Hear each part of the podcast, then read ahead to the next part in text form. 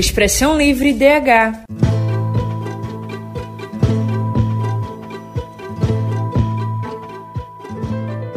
Olá pessoal, sejam bem-vindas, bem-vindos e bem-vindes. Eu sou Marcelo Dantas. E eu sou João Paulo, mas pode me chamar de Papa. Você está ouvindo Expressão Livre DH, o podcast para ficar por dentro dos direitos humanos de forma simples e prática. O Expressão Livre DH é uma produção dos estudantes de jornalismo do projeto de extensão Educom DH, a Escola de Educomunicação e Direitos Humanos da Unicap. Isso mesmo, Marcelo. E vai lembrar que a Educom DH é parceira da Cátedra Unesco Unicap de Direitos Humanos de Dom Helder Câmara. Nesse episódio, a gente vai conversar sobre masculinidade tóxica e as expectativas que a sociedade cria e impõe aos homens. O sistema patriarcal moldou a sociedade e as relações de poder, favorecendo a figura masculina. Mas quem não segue certos padrões não entrava totalmente nesse clube.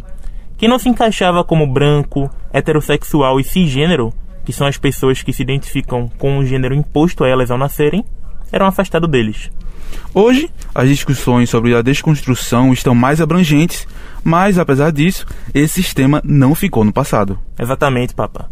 O machismo está aí e é o fruto mais conhecido do patriarcado, que é uma sociedade construída para que a figura masculina detenha mais privilégios que as mulheres, onde as fere e mata todos os dias. Mas você sabia que os homens também sofrem com essa cultura? Verdade.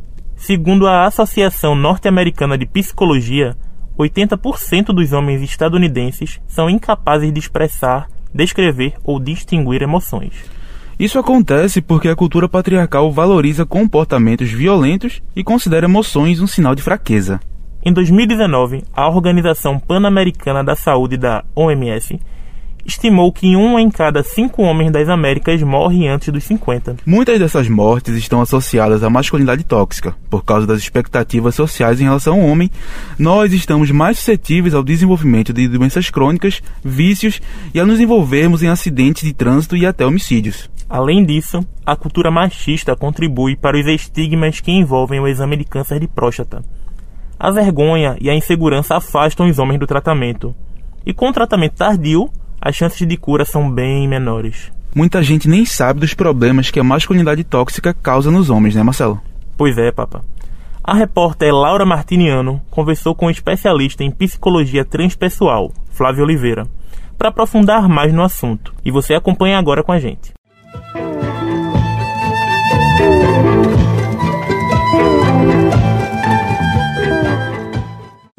Forma é, essa cultura machista também fere o homem? do meu ponto de vista, o homem ele, ele acaba sendo vítima e algoz ao mesmo tempo, porque ao mesmo tempo que ele é, é responsável por tudo que acontece hoje, né, com relação ao machismo, com relação a tudo que a opressão masculina causou e ainda causa na sociedade, na humanidade, nas mulheres, é, ela também afeta os homens. Existe, existe uma questão cultural é, que, que coloca o homem num lugar de provedor, de protetor, de até de procriador, né? Eu trabalho também com paternidades e com masculinidades, a gente fala que são os três P's, né? O homem protetor, o homem provedor e o homem procriador. E, e isso acaba sendo um peso muito grande para os homens, porque ele se vê na obrigação de sustentar esse lugar. E muitas vezes ele faz isso de uma forma inconsciente, violenta e, e destrutiva, e que afeta as relações, afeta né, principalmente as mulheres, mas afeta os jovens, afeta as pessoas de idade, afeta as relações em todos os sentidos. E muitas vezes, por questões culturais, familiares e até religiosas, o homem é, é, é visto como o principal e às vezes o único provedor de uma família. E quando esse homem se aposenta, quando esse homem perde o trabalho, quando esse homem passa por um ponto de inflexão na vida dele e, e não se vê como, entre aspas, aí o nobre provedor, ele deprime, ele fica às vezes violento, ele, ele comete algumas, alguns equívocos de postura que, que afetam a saúde dele. Essa questão da, da violência, né, da valorização da agressividade também é muito influenciada por essa cultura e por que que isso acontece? A violência, para mim, ela, é, ela acaba sendo um, um, um, ciclo, sabe? Uma roda, uma roda que fica girando e não, e não para de girar. Eu não sei onde isso começou e também não sei como, se algum dia isso vai acabar. Mas falando com, com algumas pessoas que, que estudam né, essa, a cultura da paz, a, a propagação da não violência, o que a gente o que o que a gente começa a perceber é que é, o homem ele é violento porque ele tem medo de perder um, um lugar de privilégio e perder o domínio sobre as coisas, sobre esse lugar onde onde ele exerce poder. E muitas vezes isso acontece porque ele também sofreu violência. Né? Tem uma frase que diz assim: é, toda forma de violência é, na verdade, um pedido de socorro. O que eu percebo hoje, trabalhando com homens, atendendo homens e convivendo com homens, é que os homens estão pedindo socorro. Só que eles não sabem como pedir socorro. E aí eles pedem socorro de uma forma violenta, mas é algo inconsciente. Então eles se expressam através de, de, de violência. De que forma a terapia, a psicologia, ela consegue melhorar, né, reverter essa situação? Então, eu vejo o processo terapêutico como uma forma de ampliar a percepção, porque muitas vezes o que acontece na nossa vida é uma percepção distorcida da realidade. É assim que eu vejo.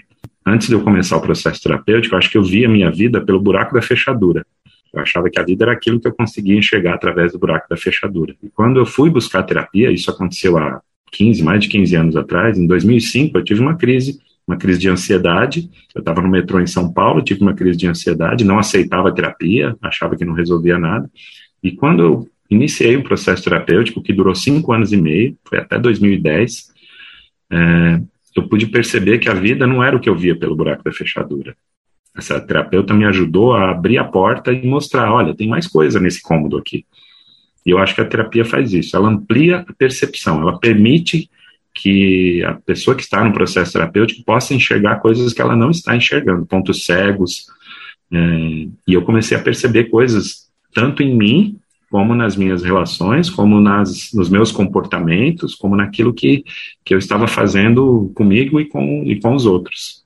Então, ela tem uma frase do Pierre Weil. Pierre Weil é um francês já falecido, que foi um dos grandes precursores da psicologia transpessoal. Eu trabalho na abordagem transpessoal e o Pierre Weil diz assim que a percepção da, real, da realidade é função do estado de consciência. Ela varia em função do estado de consciência. Dependendo do seu estado de consciência, menos ampliado, mais ampliado, nós percebemos a realidade de forma diferente.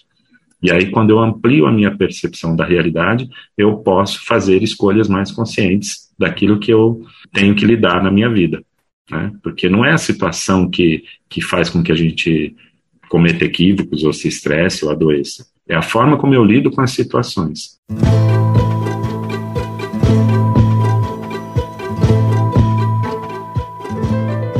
Muito obrigado pela entrevista, Flávia. As imposições sociais realmente afetam os homens em várias áreas da vida.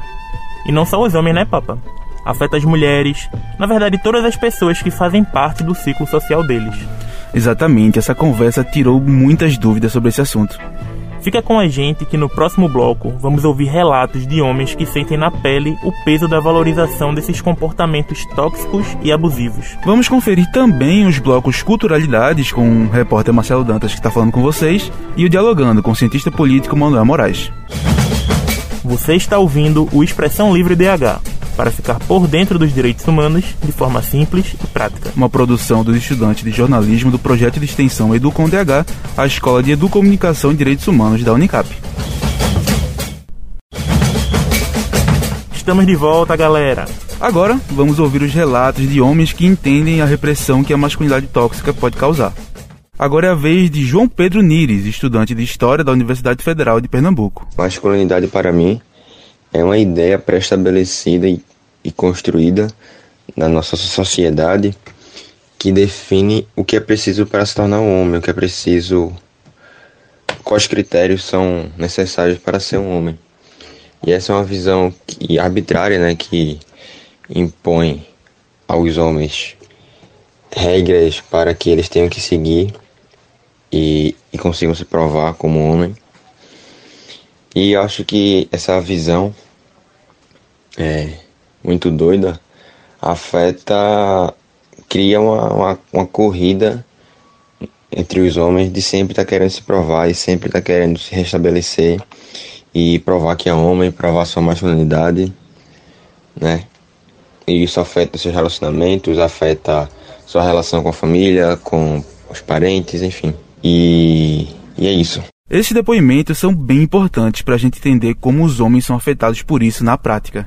Muito obrigado por compartilharem um pouco dessa experiência particular com a gente. Falar em masculinidade tóxica é falar também de machismo, de homofobia, de bullying.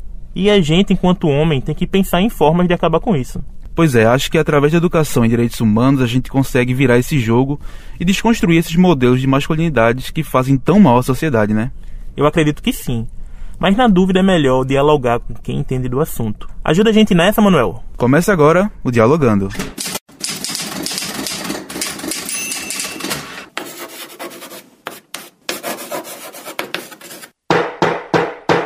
Dialogando. A educação para os direitos humanos pode contribuir significativamente para que possamos romper preconceitos. E um dos maiores preconceitos que nós temos, uma das maiores, é, talvez, é, construções culturais e sociais, é um modelo de masculinidade centrado no homem, autocentrada numa relação tóxica que se torna altamente é, agressiva, violenta, principalmente quando se questiona a sua identidade sexual. Nós não podemos ser tão frágeis a ponto de não suportar a felicidade do outro. A nossa felicidade, que possamos assumi-la, que possamos lutar por ela, mas não negar a felicidade de quem quer que seja. Nós não podemos nos cercar de violência para negar o direito do outro de ter sua sexualidade, de ter suas opções e de, consequentemente, nós possamos, enquanto sociedade, construir pontes de fraternidade para uma nova ética, uma ética da inclusividade, não a máxima moralha. Adorno já chamava atenção que a máxima moralha ela é precursora de totalitarismos. Ela cria padrões irreais. Ela modifica a nossa condição de perceber em nossa cultura a importância do outro de outras culturas e de outras formas. Não é? Muitas pessoas no Brasil hoje morrem por preconceito, por não fazer o tratamento preventivo ao câncer de próstata, em função do preconceito. Vamos superar, vamos repensar a nossa masculinidade. Ela é um dom, ela é importante e ela é necessária a partir do momento que nós estamos com ela efetivamente tranquila, construída e constituída na base do diálogo, das relações de alteridade e do respeito. Ninguém pode construir uma identidade negando as outras identidades. Esse tipo de construção autoritária, colonial, machista, tóxica, precisa ser superada por uma mentalidade do diálogo, por uma mentalidade da responsabilidade e melhor, como diria Axel Honneth, do reconhecimento. Vamos avançar no reconhecimento de que nós podemos ter na nossa sociedade diversas formas de ser e de ter e de compreender o corpo. Os direitos humanos são fundamentais para construirmos um mundo melhor, mais digno e livre de opressões. Esses assuntos precisam ser pautados na mídia para que todo mundo tenha acesso a esse debate. Isso aí, papa. Me lembro uma vez que eu estava no, num aniversário meu e eu tive que escolher numa brincadeira é, um balão rosa e um balão azul. E na hora eu escolhi um balão rosa. E alguns dos meus amigos na hora acabaram é, tirando onda comigo como se eu pudesse escolher rosa, como se rosa fosse só coisa de menina. Sim, realmente. E mesmo que fosse, né? Qual é o problema? Pois é. é eu tenho um, um cabelo grande, eu uso brinco, às vezes eu uso roupas curtas, adoro usar rosa. E o pessoal sempre questiona, né? Sempre questiona a minha masculinidade. Eu sou bem resolvido quanto a isso, mas não é o caso de todo mundo e nem sempre é uma questão individual nossa. Pois é. Então, gente, se vocês virem um coleguinha à vontade sendo quem é, por favor, deixa eles em paz e vamos estudar um pouquinho. Exatamente, deixa as pessoas serem felizes. Uma forma de combatermos essas masculinidades e aprendermos outras formas de pensar e de agir é através da arte. É verdade, Marcelo, e também nela temos vários exemplos do que não fazer, né? O que não falta é exemplo de filmes, de livros e por aí vai. pois é. Mas vamos ficar com aqueles que chegam para somar, né? Esses outros a gente vai denunciando. E como estão as dicas desse episódio? Fala não, vamos descobrir já. Comece agora o Culturalidades.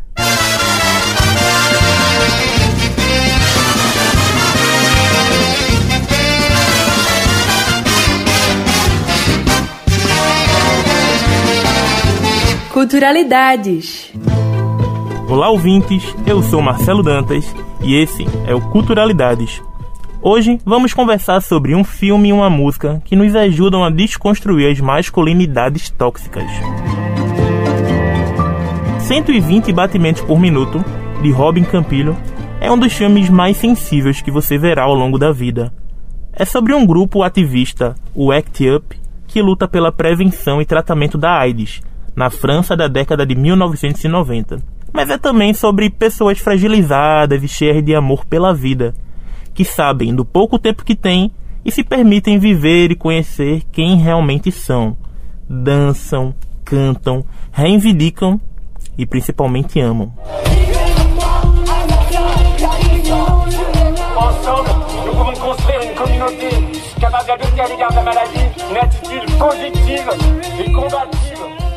Johnny Hooker é um exemplo em não omitir a pessoa que ele é, em todas as suas nuances, complexidade e charme.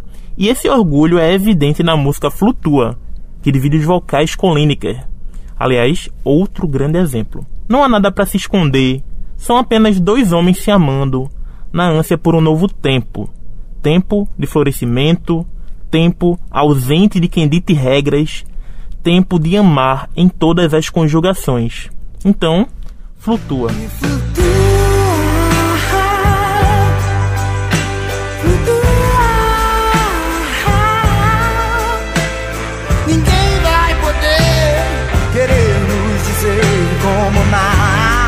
Espero que tenham gostado das sugestões.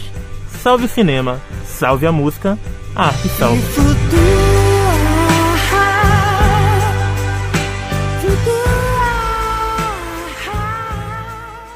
E aí, Papa, gostou das dicas? Gostei, gostei demais. Eu sou muito fã de Johnny Hooker e essa música especialmente é muito boa. Recomendo também assistir o videoclipe. Eita, denunciei a idade. É de uma sensibilidade gigante. É nesse clipe que Jesuíta Barbosa participa? O próprio. Mais um motivo para todo mundo assistir e ouvir Flutua. Bom, o episódio de hoje chegou ao fim, caros ouvintes. Esse programa é uma produção dos estudantes de jornalismo da Universidade Católica de Pernambuco, uma iniciativa da Educom DH, Escola de Educomunicação e Direitos Humanos, em parceria com a Cátedra Unesco Unicap de Direitos Humanos, Dom Helder Câmara. O Expressão Livre DH de hoje teve a apresentação de João Paulo Ribeiro e Marcelo Dantas, reportagem de Laura Martiniano, produção de Laura Martiniano e Marcelo Dantas, a arte de Lara Sá e edição de Marcos André e Marcos Gordinho, a direção de jornalismo da professora Andréa Trigueiro. Se puder, fique em casa. Se sair, use máscara, mantenha uma distância segura das outras pessoas, lave bem as mãos e, por favor, se vacinem. Aproveita também e segue a gente no Instagram, arroba Expressão Livre DH. Valeu, gente. Nos encontramos no próximo episódio.